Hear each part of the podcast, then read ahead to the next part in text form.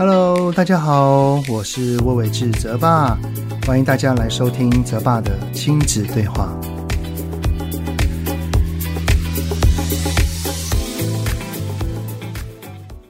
Hello，你们好，欢迎收听泽爸的亲子对话。我是亲子教育讲师魏玮志泽爸。一个礼拜又过去啦，这也表示再过两周，孩子们就要开学啦。不知道你们的心情是有一点开心呢，还是稍稍有一些难过呢？对于我而言呢，其实是有一点点的小紧张啦。紧张什么呢？因为我的新书即将要在八月三十一号这一天正式的发行啦。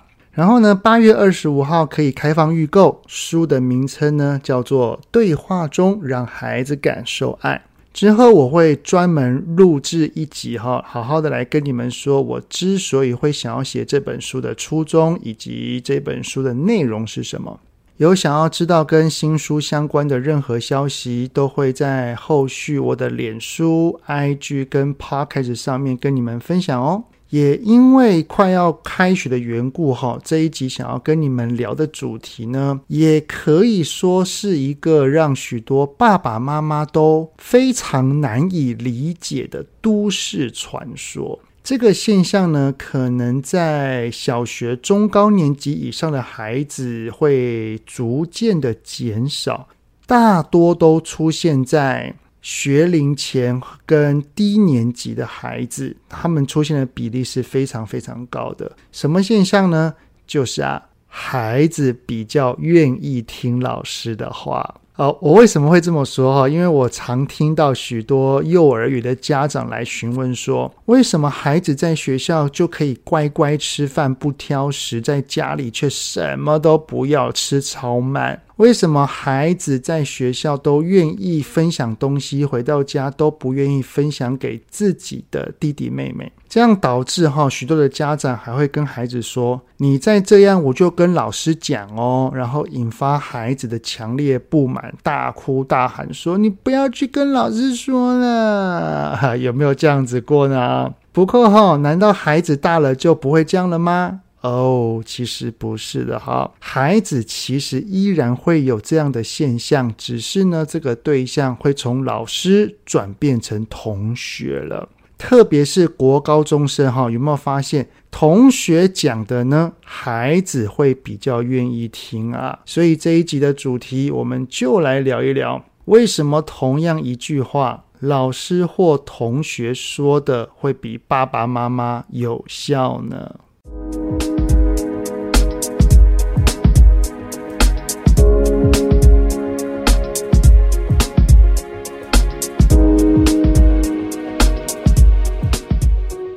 我儿子呢，在今年的会考前的一个月左右，哈，他有去补了四堂课的理化。他的理化呢，如果平时回到家有任何不懂的地方，哈，是由我陪着他一起看、一起复习、一起来练题目的。当时呢，由于儿子想要进行会考前的总整理，所以就找了一个小班制，有点像是家教形式的补习班，然后去上了四堂课。在儿子上了第一堂课之后，老师就跟我们哈点出他在理化这边的一些学习盲点。我听完之后呢，就去问儿子说：“说儿子啊，老师讲的这一些，你自己觉得呢？”儿子也很坦诚地说：“哦，对啊，我觉得我好像的确是这样。”然后我听了之后，我就笑着跟他说：“哎，儿子，你有没有发现到老师说的这一些盲点，就是我之前有跟你讲过的？你自己说有没有？”然后儿子就说：“哎，对耶，你好像也有跟我说过。”接着呢，我就反问他：“既然爸爸之前就提醒过你了，那么是什么原因老师说你才似乎比较愿意听得进去呢？”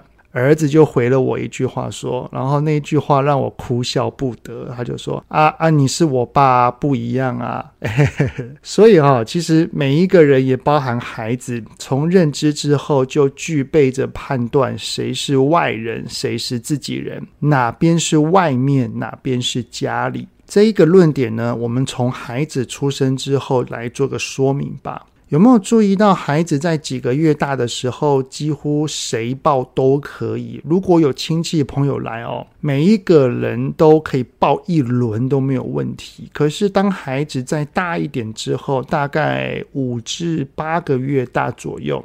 会开始越来越不愿意让不熟的人抱了。如果有一个不熟的人抱了他，他还会脸露惊恐，然后左右探索，然后说：“爸爸，爸爸，妈妈。”特别是在有情绪的时候，或者是想睡觉的时候，搞不好只肯让妈妈抱，爸爸也没有办法哦。好，是什么原因会这样呢？因为哈。婴孩儿的内在情绪在这个时刻左右增加了，也就是从原先的生理上的情绪反应开始有了像是开心、生气、害怕等等的基本情绪。于是呢，透过他的感知，察觉到这一个抱他的人不是妈妈，是一个不安全的人，他就会感到紧张、害怕。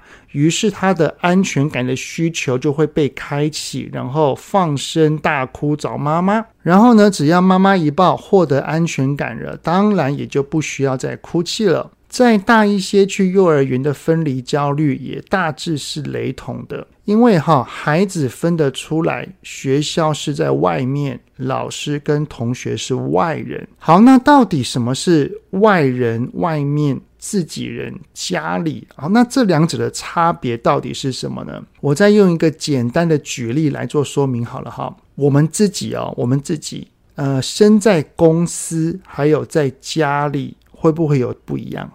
啊，一定会有，对不对？我们待在公婆家，或者是岳父岳母家，以及待在自己家，有没有什么不一样？很多不一样，对不对？这些不同之处就在于，待在自己熟悉又习惯的环境，面对自己最亲近的家人，我们可以安心自在，用放松的做自己。而待在外面呢，面对没有那么亲近的人，就可能会有一些拘束，需要一些的伪装。这个伪装哈，不是负面的意思，而是一个人在经历社会化的过程当中都会要有的东西，就叫做认同感。而拥有认同感，也就会强化自己的自我价值感。换另外一句话说，也就是我们会在乎他人怎么看待自己。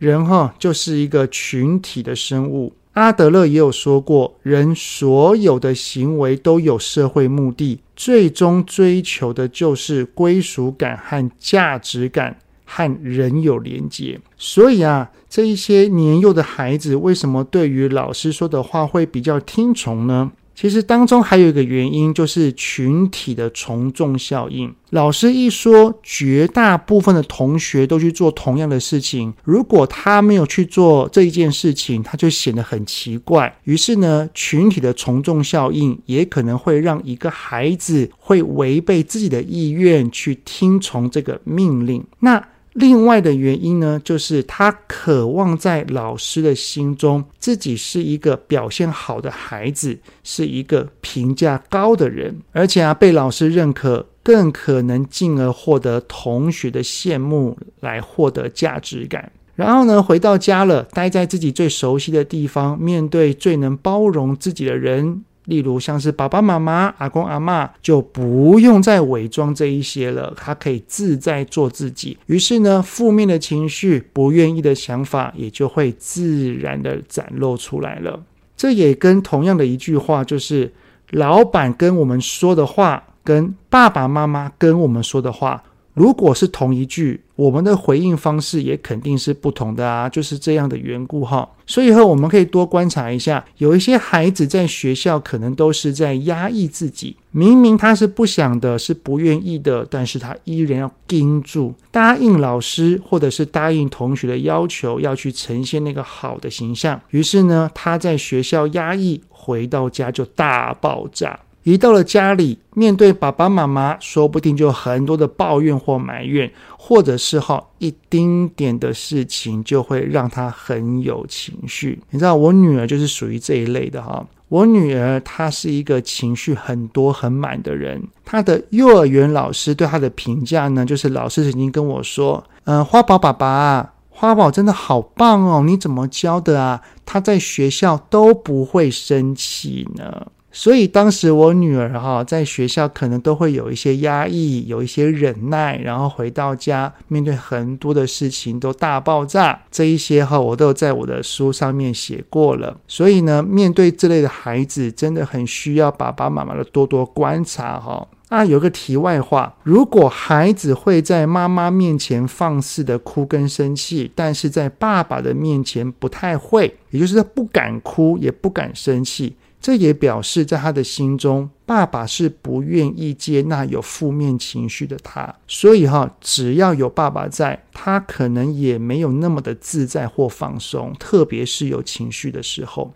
所以啊，如果孩子愿意在我们面前展露负面情绪啊，那就表示他知道我们是那个能无条件爱他、包容他跟理解他的那个人。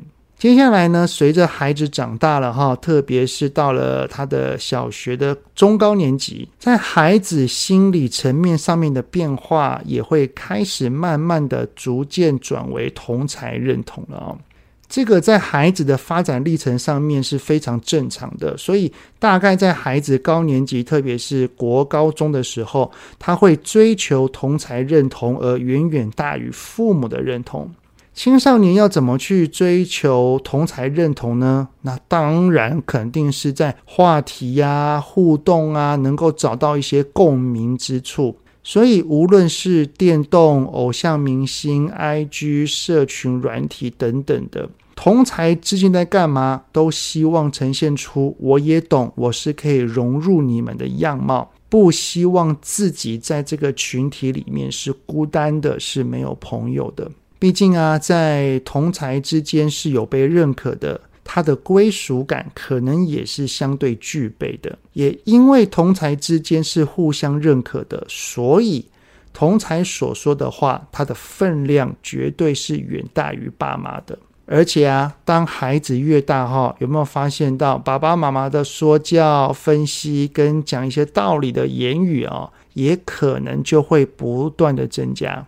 我们自己扪心自问一句话哈，就是如果孩子对我们说“哈，真不想念书”，如果此时爸爸妈妈的说法叫做“你现在不念书，那将来要做什么？每天就只知道滑手机，这样能赚钱吗？”不啦不啦不啦，然后讲这些话。同样一句，孩子是对他的同学说：“哦。”真不想念书，那你们觉得同学会怎么回呢？同学的回应可能就会说：“哦，对呀，我也是，没错，真的好烦哦。”于是我们的孩子就会从同学的回应当中听到了他被理解了，也被认同了。于是这也造就了孩子随着年龄越来越大，他的心里话。宁愿去跟同学说，也不想去跟爸妈说，因为去跟爸妈说，爸妈一开口，反而会让他觉得更烦。然后慢慢的呢，就会产生了爸妈都不懂我，同学最懂我这样的想法了。也因为如此哈，所以同样的一句话，同学说的呢，会比爸爸妈妈所说的会更加让孩子愿意听得进去。所以啊，孩子还小的时候，哈，他可能在学校跟在老师面前是一个模样，回到家了呢，面对我们又是另外一个样貌，这都是很正常的。这也表示他对我们的信任，而我们也要珍惜他在我们面前可以自在做自己的时刻。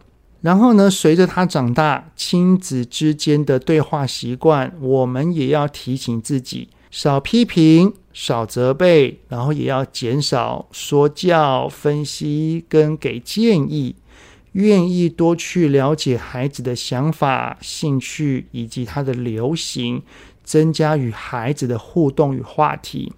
我们这样子的做法，哈，是可以让孩子感受到，孩子啊，你跟同才的关系，我知道很好，但是爸爸妈妈跟你的关系，我们的亲子的关系也是很好的哟。如此啊，虽然孩子年年龄越来越大，可能会往同才靠拢，但是我们所说的话，孩子依然是会愿意听得进去的哦。因为啊，唯有关系好。才能真正的影响孩子哦。好的，这样子的解说有没有替大家心中的这一个都市传说解了惑呢？那这一集的内容就先说到这边啦。很谢谢你们的聆听，有任何想听的内容都欢迎在 Apple Podcast 底下先五星按个赞，然后再留言告诉我。泽爸的亲子对话，我们下次再见喽，拜拜。